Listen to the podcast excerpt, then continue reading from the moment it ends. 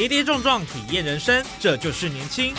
勇于冒险，创造价值，因为我年轻。满腔热血，改变世界，年轻我最样。不一样的我们，在不一样的路上找寻属于自己的天空。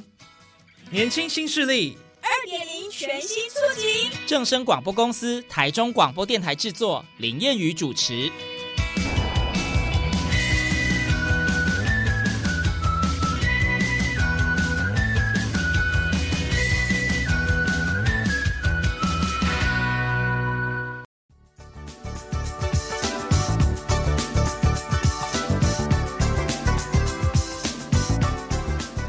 众朋友，大家午安，大家好，欢迎您在礼拜二的中午十二点准时收听，在正声台中二台 M 六七千赫以及网络正声综合台播出的《年轻新势力》，我是燕宇。好，今天我们来谈谈警察的工作，来个警察工作大解密。现在大家对警察这个职业呢，是既熟悉又陌生啦。熟悉是因为不管在路上或新闻当中，常常都会看到他们的身影；那陌生是你可能并不了解警察的工作日常。好，今天在节目当中非常开心邀请到呃少年警歌林俊凯，俊凯来到我们节目现场，欢迎俊凯。言语好，我们线上观众朋友大家好，我是台中市政府警察局第六分局的警员林俊凯。好，俊凯已经来过我们的节目了。那上次呢是跟我们谈谈他参选议员的一些心路历程。好，那今天他转换了另外一个身份，回到他的本业了哈。所以今天我觉得可以给我们听众朋友诶蛮多的一些呃这个分享然后有关于啊不管是这个啊诈骗啊，或者是交通安全宣导部分，等一下也会跟我们来做介绍跟说明啊。好，那首先我想还是不免俗来问一下这个俊凯，你当时为什么会想要报考警专？那再就是说，现在想当警察，其实很多的管道哦，啊，比如说这个内鬼、外鬼啊，这个指的是什么？呃，那时候高中毕业的时候就想说提早出来经济独立这样子，所以就呃军警就是一一个呃选择嘛。对，那那时候我就会傍晚。就觉得当兵好像有点不自由，嗯，所以就选择警校。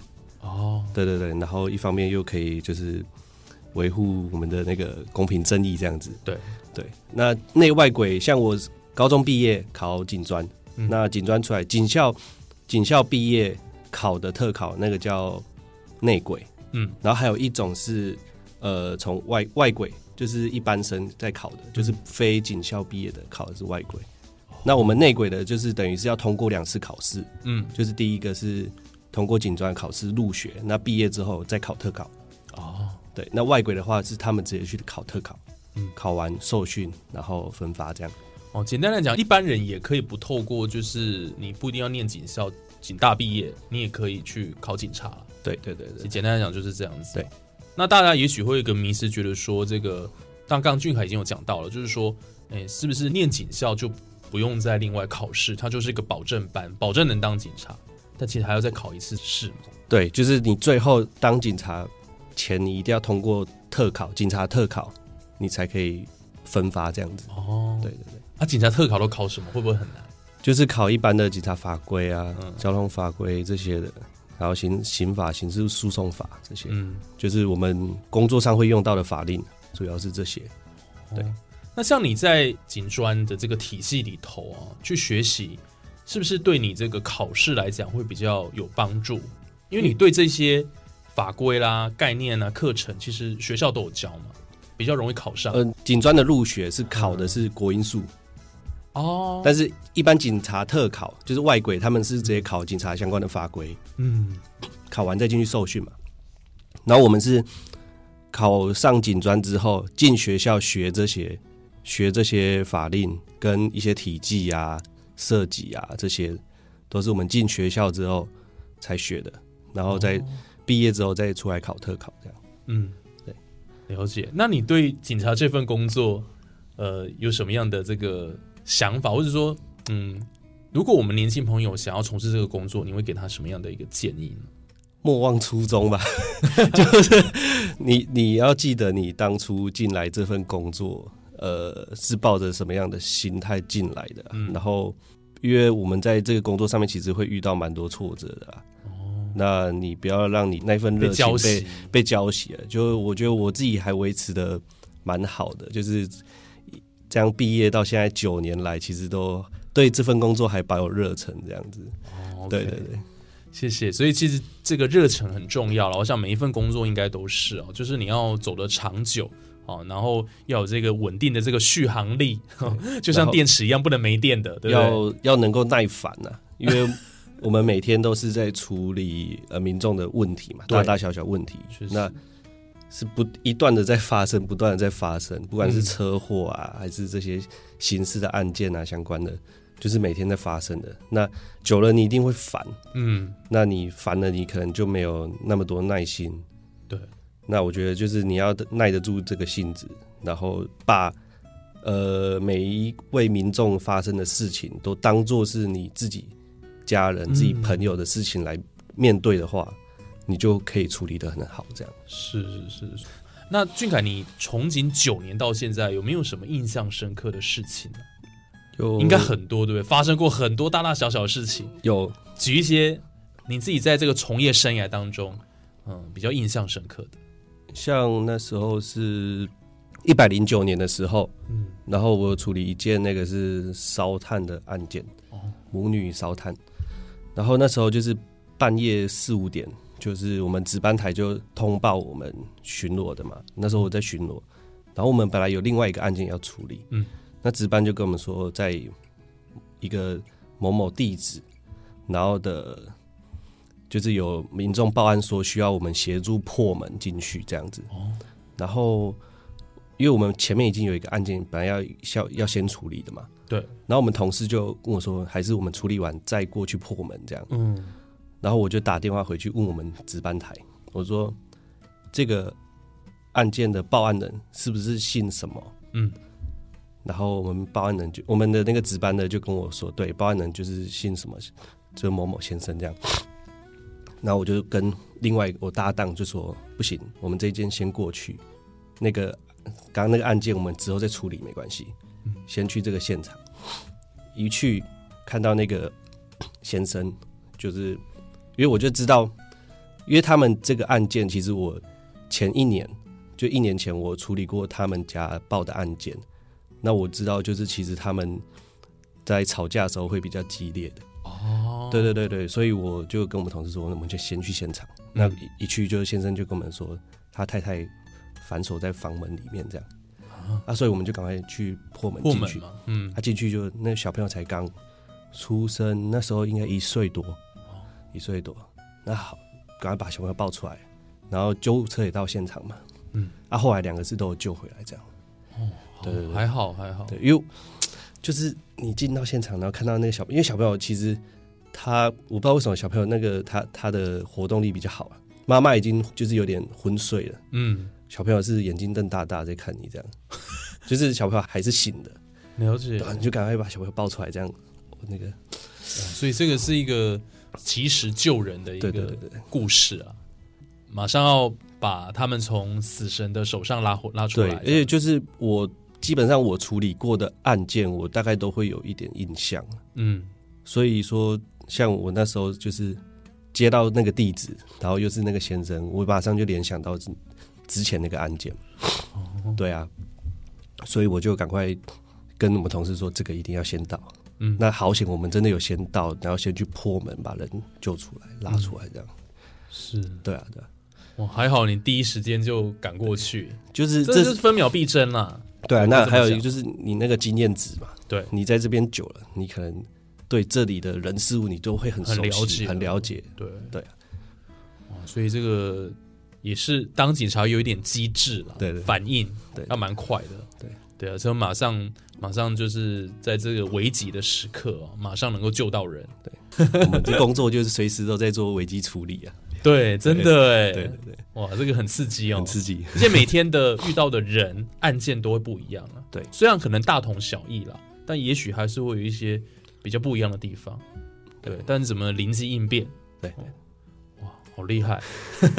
所以这是其中一个你觉得印象很深刻的。对，这个是我印象比较深刻的。嗯，然后还有还有吗？有一件事，那是我刚毕业第一年，嗯，然后哦，菜鸟的时候，对，那时候刚毕业第一年，然后那个是一个小朋友，他那时候还是小朋友，才十几岁，然后半夜在打工。那他们因为工作时间比较晚，嗯，回到他们的宿舍的时候，就会声音比较大声一点，就吵到他的邻居。然后那个邻居就已经跟他劝告很多次，就是请他们回家的时候不要那么吵这样。然后最后一次他就生气，他就拿着一个菜刀，然后走到那个小朋友的房间那边敲他们门，然后就说你不要再吵了什么的。然后那个小朋友他就他们就去把那个刀抢下来，然后又受伤这样子。嗯，对对对对，哦，那也是很危险，就是也是蛮危险的。然后我们到现场，就是因为已经有见血嘛，所以我们到现场就赶快去把那个刀子那些都抢下来，这样。是对啊，对啊，这个警察的工作也是会有一些人身安全的问题哦。对对，是要特别小心。然后因为那小朋友后来长大之后，他也一样在冯甲那边工作，哦，然后就有几次这一两年我在路上都还有遇到，就是哎、因为他已经变蛮多了，嗯，但我看到那个名字，我就说哎、啊你不是那个吗？那个谁谁谁嘛？对啊，我是那时候帮你处理的那个警察，你还记得吗？这样，就是交大家就是做朋友这样交朋友，哦，对对对是这个也蛮特别的哦。对啊，就是一个蛮特别的经验。那他啊他自己也去回想他那时候的事情，他就觉得说那时候也不应该这么冲啊，哦，就是他们自己真的不对啊，因为吵到人家睡觉了啊。对啊，当然对方的做法是有点强烈、激激烈一点。对啊，对啊，对啊，对啊。OK，所以这个警察看尽人生百态，然后遇到很多的事情，哦，那这个当然跟我们的呃日常生活都有蛮大的关系了哈，所以也谢谢我们的警方都替我们解决各种的问题，哦，对对对，虽然说清官难断家务事啊，哈但是有一些该处理的还是要处理了，对。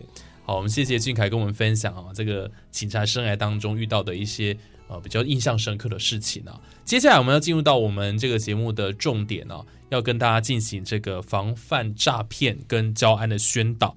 好，根据统计哈、民众最常遇到的诈骗类型有哪些啊？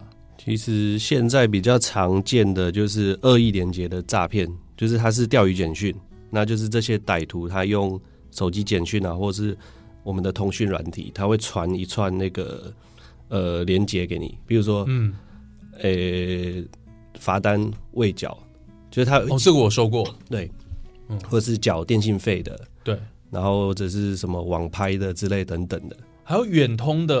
对远通的那个 ETC 的 ETC ETC 的，对，嗯。就是他会传一个很就是以几乎以假乱真的的网站给你。哦，那点进去真的超像的，你点进去之后，然后一样要输入你的信用卡卡号什么的，对，然后你点出去，那个他就刷卡就刷过了嘛，嗯，验证过了之后，你的钱就出去了，哈。就追不回来。这是最近蛮常见到的。然后还有就是比较，诶我以为他只是骗取各自而已，想不到真的钱就这样子，因为他就是要你现在刷卡嘛，有些人就是哎、我收到。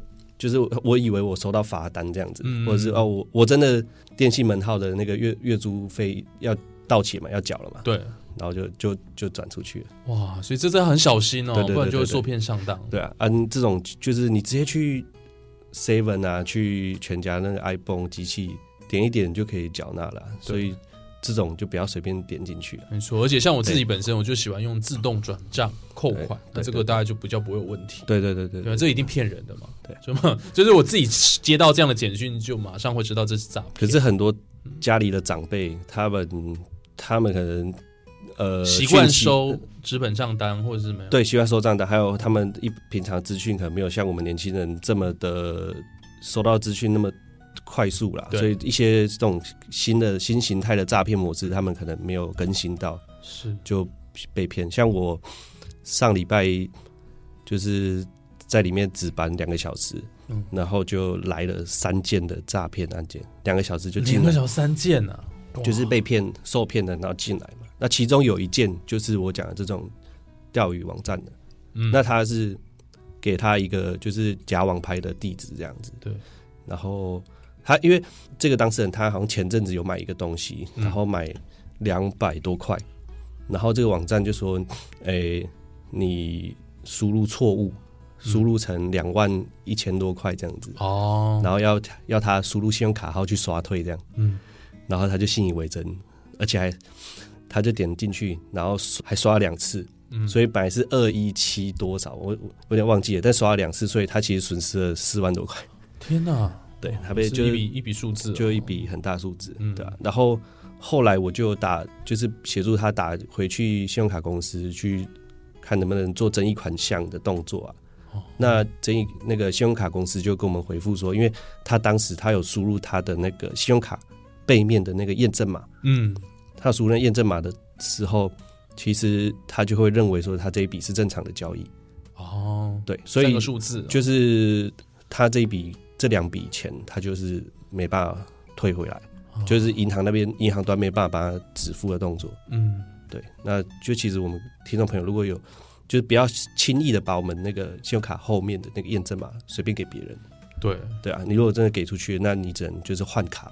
嗯对啊，只能就是像那一天信用卡公司就说我只能协助你换卡的动作，这张卡不要再用。那这一笔款项你只能先报警，然后等真的有抓到那个诈骗集团才能讨回。但是这些嫌犯好抓吗？就你们的亲身的经历，真的还是真的就抓不到了？真的不太好抓，因为他有些可能在国外的啊，了解或境外的啊，或者是他们已经跳转过很多层了。嗯那你等追到那个金牛的时候，他可能人已经不知道去哪里了。嗯，对啊，哦，所以这个诈骗案层出不穷啊！我想对民众的这个钱财损失哦，真的是心很痛啊，就这个是比较又抓抓不到人，对对对对就钱就一去不回了啦。那还有比较呃最常见的、啊，就是已经这个已经好几十年都有的，就是假的交友诈骗的。嗯它有的是假投资的、啊，或者是有的是假援交对诈骗。那呃，像假援交诈骗那个，他可能就会恐吓那个当事人，嗯就说我已经知道你的地址了什么的，去威胁说这个被害人说我要呃去找你啊或者什么的，嗯然后他可能会传一些很血腥的画面啊。断手断脚的给他，说 这个就是我们上次骗的人什么的，那其实那个都是假的影片这样。嗯然后当事人可能就会心生畏惧嘛，然后就会不断的一直把钱汇出去，直到他呃他的户头没钱了，才才罢休这样。哇，对啊。那其实如果一般都遇到这种，就是就是我们会告诉那个被害人说，其实你不要害怕，因为呃诈骗集团它的宗旨就是要骗钱而已。对，那他不可能真的跑出来到真实的呃世界上这样子，就是他不可能真的跑到你面前来嘛，因为他只要一出现一现身，现在的监视器这么发达，我们警方一定有办法追追查到人。嗯，但他如果一直躲在网络那边，其实是抓不到的，嗯很难很难去抓到的。对对啊，所以就是他们担心那些人身安全的部分，其实是不用这么害怕的。嗯，对对对对对。了解，那还有交友诈骗，还有一种是就是假投资啊或假结婚的，就是他什么，他假装他是什么外籍的将军啊，什么美国将军什么的。啊，我我过来多哎，对对啊，我我我，你要我过来，可能要缴一些什么什么钱啊，或者是我有一个寄一个包裹过去要退税啊什么的，嗯。然后就就可能几万块、几十万就出去这样子，这这种就非常多。对对啊，但就还是不断的有民众被这样的剧本诈骗这样子。对，就是老剧本了，但是还是被骗。对对对，那、当然，现在还有很多新的了，比如说最近他们六分局就接获了这个无卡分期，这新闻也闹很大了，很多学生都受骗。这一件就是在也是在我们这边发生的对，就是一个电信行，他们是做无卡分期的，就是有一个祖先啊，然后他去诱拐学校的学生，嗯然后来做呃到电信行这边办无卡分期的动作，然后他好像是给他五千块的酬佣的的的那个佣金、佣啊，金了，嗯五千块的佣金这样子，然后让那些学生再去招募更多的学生来来办这个无卡分期。嗯那前期这个祖先还会帮忙缴纳这些分期的费用。那等到累积到一定的被害人跟一定的数额之后，这个祖先他就突然不缴了。哦，露出马脚了。对对对，所以就大批的学生来我们这边报案这样子。嗯，这算新的吗？还是其实它是包装了一下，对不对？这算新的诈骗手法吗？还是其实我觉得是其实手法应该都是类似，类似的那包装的产品不一样，不一样它今天是换成是无卡分期这个手机的东西，或者是三 C 啦，三 C 对，其实它其实跟那个那种吸金的方式也蛮嗯蛮类似的。对啊，我觉得这主要都是他利用人性的的贪啊弱点贪贪呐，对不对？你怎么可能就跟人家介绍就有好几千块的佣金？哦，所以这个学生 出涉这个江湖还是不太了解了。对，江湖的险恶。再加上我觉得他们锁定就是说，因为学生他们比较单纯，没有任何的信用违约记录，是不是也比较好？就是因为他去申请那个无卡分期，其实条件不用到很高，很高而且他就是他每一笔每个月可能分期下来四五千块，其实一般学生他们都还是可以负担的。对但我觉得这些学生他们没有注意到了一个细节哦，是那个比如说 iPhone 哈，这个 iPhone 十四、十五了哈，它可能一支也许三万多、四万而已，但是你那个分期算出来的，其实已经超过这个钱了，可能比官网都还贵了，比如五万多，那你就要知道这有鬼啦，怎么会这样子呢？就是他像我遇到的那一个被害人，他本身是跟祖贤是有认识的，嗯，然后祖贤就跟他们的讲法就是说，他在这个电信公司上班还是什么，他需要业绩，对。啊，所以他需要他的同学来挂名嗯嗯嗯，啊，你来挂名，我给你五千块的佣金这样子，啊，同学就想说啊，反正他也讲好，他们当初也讲好，这个分期的款项，这个祖贤会帮忙缴啊，对。对，就到时候是自那己要缴到时候，变成自己要缴这样子，对。对更可怕的是，他会去等于像拉下线的方式哦，就是会对在找哎、其他同学要不要一起来办啦、对，一起后康到修补赚取这个佣金呢、结果反而是撸了撸亲，越牵扯更多人进来，对对对。哇所以这个事件就炸开了哈，所以这个无法分析，大家小心注意了。那俊凯，你从这些办过的案件当中，你你有没有归纳出这些被诈骗者他们有什么共通点呢、我们不要说人家不聪明啊，就是到底为什么会被骗呢、就是呃，这些被害人他可能有一些欲望或者是需求嘛，嗯就比如说他可能需要像交友的，他可能需要一些感情感上的慰藉的，或者是啊贪的人，他可能需要钱的。嗯那呃，这些欲望就变成他们的弱点啊。那这些非法的分子就是利用这些弱点下手，然后嗯造成这些诈骗案件层出不穷这样子。哦，所以就是利用人性的弱点，对对对，所以其实呃，我们一平常其实要去多关心我们身边的朋友。嗯，看到他是不是有什么困难，对对对对对对对，就是你你多跟人家接触，你就不会去比较不容易受骗的、对。对，因为很多像我们遇到很多也是退休的的长辈被骗了，哎，还有高知识分子也都被骗那很多，那超级多的，对，所以我想这个人性的弱点真的是很难避免啊。然后现在很多那种呃假的那个虚拟货币的买卖，嗯。假的这种诈骗也蛮多的，对啊。哦那你一不小心可能就会变成呃诈骗集团的被害人，甚至是洗钱的的一份子这样子。哦，对啊，对啊，哇，所以这个一不小心就成为帮凶了啦，对对哦自己就进去这个漩涡里面了，完蛋出不来。哦，那刚刚讲了这么多，诈骗化招当然很多了哈。那有没有什么工具我们民众可以善用的？哦，当然你刚刚讲说、呃可以多关心身旁的人啊，但是有时候有些人他遇到一些状况或问题的时候，他并不会主动倾诉了。那如果说假设我们遇到一些可疑的事情，我们有没有什么方式可以来避免？就是我们要多查证嘛。那嗯第一个最简单的就是打一六五，哦，这个打一六五专线，其实应该大家都知道。对那或者是一零。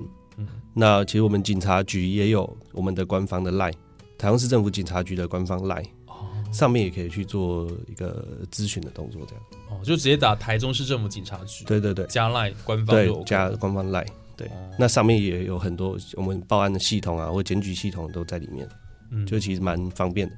对，对。因为现在大部分的很多人很常用 Line 嘛，哈，所以我想这个是一个很好的工具。对，啊，不管你是要打电话也好，或者是利用通讯软体，哦，及时的查证，哦，不要害怕，对。也不要觉得说会不会问这个问题很笨或怎么之类的啦，哈，我觉得就是要提高警觉了。对，对任何的事情，我觉得你都要保持怀疑，尤其是有一些嗯牵扯到钱的账户的，对，大概不外乎他们就是要骗取你这些东西就是他就是要钱的、对啊。对啊，对啊，对啊，他的宗旨就是骗到钱。嗯。还有就是，我觉得人也要细心谨慎啊。其实他有时候就是藏在一些细节当中，他有时候人没有注意到就会被骗哦。比方说电话，我们现在大家都知道说打，因为前面有就八八六，大概都是诈骗，对啊，像其实对不对？我之前收到的，因为我自己有收过那个钓鱼简讯，嗯他是跟我说，呃，违规未缴，嗯，但是他那个，呃，你看他那个来电的号码显示，他的区码是泰国，嗯泰国我怎么可能在泰国有有欠缴罚单这样子？对啊，就是他他是从境外的境外的寄那个 mail 进来嗯，简讯进来这样子，对，对吧、所以其实你稍微细心一点，就会发现它会有些破绽，，对不对对对对？对对对，哦，对啊。所以真的很重要哎。我之前前阵子有一个朋友也被骗了四十万啊，但是他是跟 Seven 的交货变有关啊，就是跟虾皮这个呃也是金流平台有关系。哦。这个这个其实也已经有一段时间了，可是他当时就是呃急于把他手上的东西出清，然后是透过 FB 的这个 Marketplace，然后去卖他的这个二手的产品啊。那时候太急了，对不对？没有注意到，这个还有上新闻啊、哦，所以我觉得就是真的要很小心。他自己也后来回溯发现说，在比如说网页上可能就有简体字，或我刚刚讲的这个八八六哦，前面的可疑的号码，因为他银行打来嘛，中国信托大安分行，对不对？那怎么前面会有一些奇怪的这个数字？八八六，所以这都是一些细节，但是可能有时候人就是这样，当下没有注意到，你看钱就被骗了哦，所以我觉得那个是很好的案例啦，给我们就是就给我们其他人做一个借鉴，以后不要被受骗，对不对？对，像因为像我呃，像我们平常派出所都要跟银行辖区的银行做联系嘛，嗯，所以我们会跟银行的，就是行员这边交换一些经验呢、他们那边就是他们要协助我们去做主诈的动作啊，嗯。那其实就也会听到蛮多的故事啊，就像像我们那边就就有蛮多呃受骗的被害人，他要去银行转账的时候，那诈骗集团的的上上层就会跟他说，你你去银行汇款转账的时候啊，你要跟行员说，呃，你可能是要买车子啊，嗯或者是买呃什么装修房屋啊，什么，就是各种理由啦。就是因为他那出去的金额都是大笔大笔的款项嘛，所以银行一定会做一个查证的动作。那银行这时候如果觉得可以，他就会通报我们去这样。然后后来再进一步，我们再去跟被害人了解，才知道说，哦，他可能是也是呃他在赖啊或在 FB 上面收到陌生的简讯，然后问他要不要投资啊，然后教他投资什么的，然后投资虚拟币什么，买虚拟货币之类的等等这样。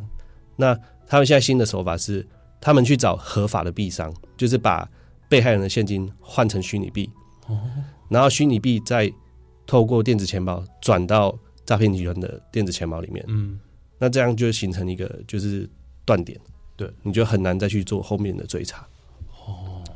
诈骗集团也是很聪明，他们手法一直在更新啊、对对对对，那我们只能不断的提醒，就是我们社会大众就是要小心防范这样子。嗯，希望大家都不要被骗了哈。这个呃，我想每一分钱哦，这是大家辛苦工作赚来的哦。那被骗，那绝对是很心痛的事情，可能你还会一蹶不振，对不对？你整个精神各方面都是受到很大的影响哦，所以这个一定要小心。对了，好，最后我们来谈这个教安宣导了。哈好那这部分也是俊凯的最熟专悉的业最熟悉的部分了哈。哎，大家记得去追踪他的粉砖哈，这个林俊凯。哈挂号少年警歌，对对对对对对，好，FB 好。首先，我想替大家来问，然后因为我们知道这个车不停让行人交通新制在一百一十二年六月上路了嘛，哈，那当然大家社会大众有一些讨论了哈，我们就不多做赘述，因为大家可能对这个 会觉得有一点争议或怎么样。但不管如何，用路人的停让的迷思有哪些？我觉得请俊凯跟我们分享一下，有没有一些大家常常的会有的一些迷思跟误区？好，就是因为我们今年的六月底那边有做修法动作嘛，所以把呃为让行人的罚则提高到六千块。对，所以其实实大家都很很关心这个这个部分。对，那呃，最基本的，我们在经过行人穿越道，如果有遇到行人通行的时候，我们要去停让行人的动作嘛。那我们至少要跟行人间隔一个车道宽，就是三、一个车道宽大概就是三公尺。那如果说你不知道三公尺多长的话，那大概就是我们的行穿线黑白，嗯，黑白这样一组是大概一公尺，哦，那三组，嗯就是三公尺。那你只要在这个距离以外去做停让的动作，那你就不会被开罚或者是被检举这样子。对好，大家都知道说，如果行人已经过的话，车子从后面过是 OK 的。那因为但如果太近，会不会开罚？呃，如果是从行人的背后，背后嘛，那就没有所谓停不停让的问题了，问题因为他已经过去了。嗯所以我们是行人他要前进的方向嗯三公尺内，，OK，你不要穿越，就不会违规。所以只要从后面过就是 OK，后面过没事，没事，对对对，后面过没事，近一点没关系。就还是保持一哦对点距离。是啦是对啊，因为很难讲说，哎、他可能要回来拿东西什么的，那或者是哎、他突然想说他走错路还是什么，他往回走，那你一样是在他的对。他的前进的范围内、啊，往回走怎么办？他往回走，那那就变成你不对啦。可是这是一瞬间的事情，所以这怎么办？所以就是最好的方式就是你等他走，那最好他离一段、哦走一段距离，走一段距离了，比较安全，比较安全啦。对啊，对啊，对啊 OK OK。好，那如果行人他准备要过了，但是我不确定他有没有要过，那我应该礼让吗？还是我要怎么去判断这个行人？呃，他要不要过？我意思是说，比如说他站在斑马线上了，他怎么去判定？他准备要起步，没有踩到斑马线也算，他在走了嘛？就是他在，因为因为我们一般转角会是人行道嘛，对，所以他他在人行道上，他准备要过马路，他一样是属于在行船线的范围内，嗯，那你还是要去做停让的动作。对哦，在人行道上，对，他在人行道上就要注意了。好，这个都是呃帮大家哈整理了一些呃一些可能大家会遇到的一些问题了，或者是嗯、可能不太确定的一些法规会开罚的问题。简单来讲，其实我们想问的就是取缔标准啦，就是就这样子了哈。然后呃，只要不在这个取缔标准内，那就是 OK 的嘛。像我自己在平常在执法，嗯，就是在做呃未让行人的执法工作的时候，比较常遇到民众他的问题是，他认为说他有减速，哦他就是有停让的动作，那其实是你要停下来，完全完全下停下来，然后让行人走，你再再通过。那很多是他觉得他有放慢速度，嗯然后还有遇过就是一整群人群，然后他就慢慢的从人群这样穿越，这样也可以哦。他觉得他有放慢速度，他就是有停让了，但其实是你要停下来，让行人过，然后再穿越。好，OK，谢谢俊凯。我想这是一个很重要的重点啊，也是很多人常犯的错误，就是要完全的停止，对，哦，不是放慢速度哦，哦这样子还是会罚钱的。对，啊，怎么样会开罚到最高上限？你们会怎么判定？呃，我们其实我们警察他我们只是做交通违规的记录。那罚则的话，它有一个统一采罚基准，嗯，它有一个一个一个基准在那边。嗯，那罚多少其实是监理站裁决处那边在做裁罚的。那会比较重的是，你今天如果是没有礼让给那个呃有持那个红白的导盲杖手杖的嗯，盲盲人盲人。盲人嗯。的部分，那个会有加重。哦，对对对，嗯啊，当然还如果你把行人撞飞了，那还有就是六千了，对，然后 这个情节重大，就是你有撞伤行人的情况，那会加重嘛。对而且你今天如果是因为交通违规撞伤，呃，造成的伤害，那个都都有特别在加重的情况，这样子。嗯对，好，我想这个大家要特别注意了哈，不要跟自己荷包过不去。那最重要，我觉得是养成这个礼让的一个精神。对，好其实现在在路上，我们看到状况已经跟年初去年大幅改善。改善蛮多的。其实现在的用路人其实开始有这种观念了，就是礼让行的观念。对，但是呃很多外送员，他可能为了赶时赶时间。嗯对，真的蛮多这这样的情况发生的，就是外送员他为了赶时间，他没有去停让的动作，嗯，那他们相对他们发生事故的的的几几乎率也很高，也很高。对对嗯对，哦，还是要呼吁一下外送员，注意自己安全，好不好？对哦，这个真的没有赚几几块钱啊，赶那个时间，对不对？出车祸，这个问题很大。对对，好，这个就是我们的这个车不停让行人交通心智的部分了哈。当然，可能还有一些细节，如果大家有问题，再去密讯可以啊私讯私讯一下，粉 钻对对，私讯粉砖，对对对，啊、他会帮你解答哦。好，那再就是就您执勤的经验当中哦，呃，有没有碰过哪几种在道路上的危险驾驶行为啊？我觉得最危很多嘛，那现在都是这个三道猴子嘛。最危险的还是酒驾，哦，酒驾因为我本身就被酒驾的冲撞过，啊所以，我是一百零五年那时候，那时候也那时候也毕业没没很久。嗯，然后那时候就临早上六七点那边，然后我要抓酒驾的嘛哦，就是在 KTV 附近巡逻，嗯然后就发现一台车逆向，然后就要指示意他靠边停车这样，嗯。然后他窗户摇下来，其实他那个脸就是那种酒酒容酒色这样子，对，很很醉了，很醉了，很醉了，哦。然后他就不停啊，不停，他就开始跑，要跑。嗯。啊，我骑机车嘛，跟跟在他旁边这样子，然后他就觉得可能我一直紧咬着他不放，这样他就撞我，啊从侧边撞我，然后我就整个飞起来这样，子。然后就脚就整个侧右半边侧边都都擦挫伤，这样脚还有骨裂这样子。对对对，啊后来有去追击到这个这个驾驶啊，嗯。对，然后就是证实他真的有喝酒、嗯。酒驾的行为这样子。哇塞，很危险呢真的很危险呢。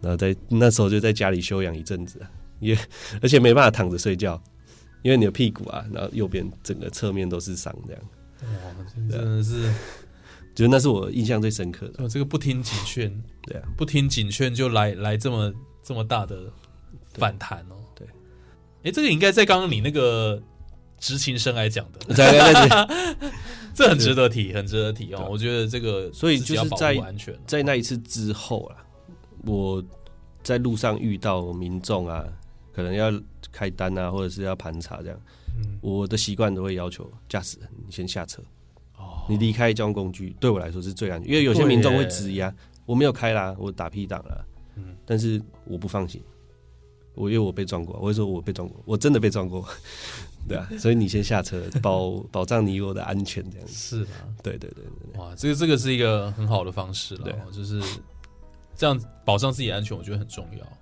最危险的酒驾确实啦，酒驾真的是最这个，如果排第一名的话，而且它是不可不可控制的、啊，就是你你喝醉酒，你不知道你会你会做什么样的动作，对，然后那个反应啊会变得很慢。嗯，对，反应变得很慢。可是为什么都会开快车啊？就还是说他就是踩油门，就是他忘记要踩刹车这件事情，忘记他完全失去判断，他已经是就他可能已经醉醉倒了，直接踩进去。所以踩进去，他可能在睡觉。对啊，哦。因，为像我前几个月有处理到一件，他就是停在路边啊，停红绿灯，嗯，停到睡着，然后两个驾驾驶跟副驾两个都是喝到早上四五点这样，然后要开车回家，然后两个人都在车上等红灯等到睡着，嗯，澳门上去看，车窗就紧闭嘛，啊，两个人在睡觉，我就搞敲窗户啊，敲到已经准备要破窗了，驾驶才醒过来这样，那请他们下车之后。就是全身都是酒味啊，那个就最后也是超标，我们就移送了。所以这个 酒驾的状况到就是现在还是很多，就是他们都是存在侥幸的心态可能觉得很近，嗯，那不太会被抓到什么的，然后就就以身试法这样，对，这确实是一般民众会有的想法了。对啊。那其实现在代驾很方便啊对，代驾或者是计程车，你避免自己酒后去开车，那你连出门你就不要不要驾车，不要骑车，就不会有后面酒驾的问题啊。那你真的开车出门遇到有饮宴的的可的的状况下，那你就找代驾的嘛，嗯，或者车子先丢着，隔天酒退了再来牵车啊。对啊，对啊，不能找家人来载也是一个方式啊，人来载也是，哦，所以大家不要心存侥幸然后我们呃也呼应我们这个市府目前的这个政策，好不好？酒驾零容忍，啊对对对对所以千万不要喝酒驾车啊，不管骑车开车都一样了哈。这对对对，哦，所以这一定要一定要特别的注意，这已经宣导过很多次了啦哈、哦。那就是今天跟大家做一些这个案例的分享。好，最后呢，我们来呃请教这个辛苦的玻璃士大人，我们的俊凯了哈，就是说我们都知道这个警察是一个高压高风险的行业啊，有时候常常在新闻当中会看到呃有一些警员哦，甚至就是他没有办法排解哦面对一些负面事件的一些情绪哦，可能还会自强。哦，对，所以这个部分你自己怎么去面对呢？因为其实警察工作很很难遇到什么好事啦，大概都是坏事居多，所以其实心里会很阿脏哦。然后看到很多的一些、呃、生命的一些流逝或怎么样，你心理上怎么去调试？我觉得就多运动吧，运动会分泌那个多巴胺嘛，嗯。对吧、然后培养自己兴趣啊，像我我自己就是蛮喜欢打球啊，然后游泳、健身之类的这样。嗯。然后像我们同事可能下班放假会一起约去打生存游戏，哦，对，就是呃运动的同时啊，还有算是动点脑袋，对，然后动动脑，对，然后我自己还会写书法，就是让自己心静下来嘛，慢下来。哇，你能文能武哎，对对对哇，还会写书法，对对，哇，好厉害哦！写的没有很好看啊，就 自己写，就是让自己比较快速的去把心静下来，这样子。对啊，怡情养性，嗯，对很重要哈。所以这个警察工作的确是有很多的一些辛苦的地方了哈。那当我们怎么样去调节情绪，然后去排解，我觉得这确实是呃我们每一位这个警察人员哈都要去学习的哦，不然真的每天这个勤务很杂，然后处理的大部分大概都是负面的问题比较多啦。对，负面的问题，基本上啊，你很很难有什么好事哦，所以就像我讲，真的是这样，所以哦，我们都要特别的来注意自己的身心健康啊，才有办法为我们的民众服务嘛。哦，大家说是不是？OK，好，那今天在节目上就非常开心，可以邀请到我们的这个少年警哥林俊凯啊，俊凯今天跟我们分享很多啊，不管是这个警察生涯的点点滴滴啦，或者是跟诈骗跟交通安全的宣导啊，都跟我们分享非常多了啊。希望大家在这一当节目当中有所收获了哈。那如果有问题的话，啊，他这个粉砖你可以私讯一下哈，他会很乐意的为你解答。记得说是那个收听谚语的频道来对的，对对对对，对这样会有特别的特别的特？特别多呃多关心你多关心一下，多关心一下，多五百字的回复这样子。好了，那我们今天节目就进行到这边哦，非常感谢听众朋友的收听。当然，我们下个礼拜还有更多精彩节目内容都在我们的年轻新势力。那今天就非常谢谢俊凯喽。谢谢谚语哥，好，那我们下礼拜空中再会了，拜拜，拜拜。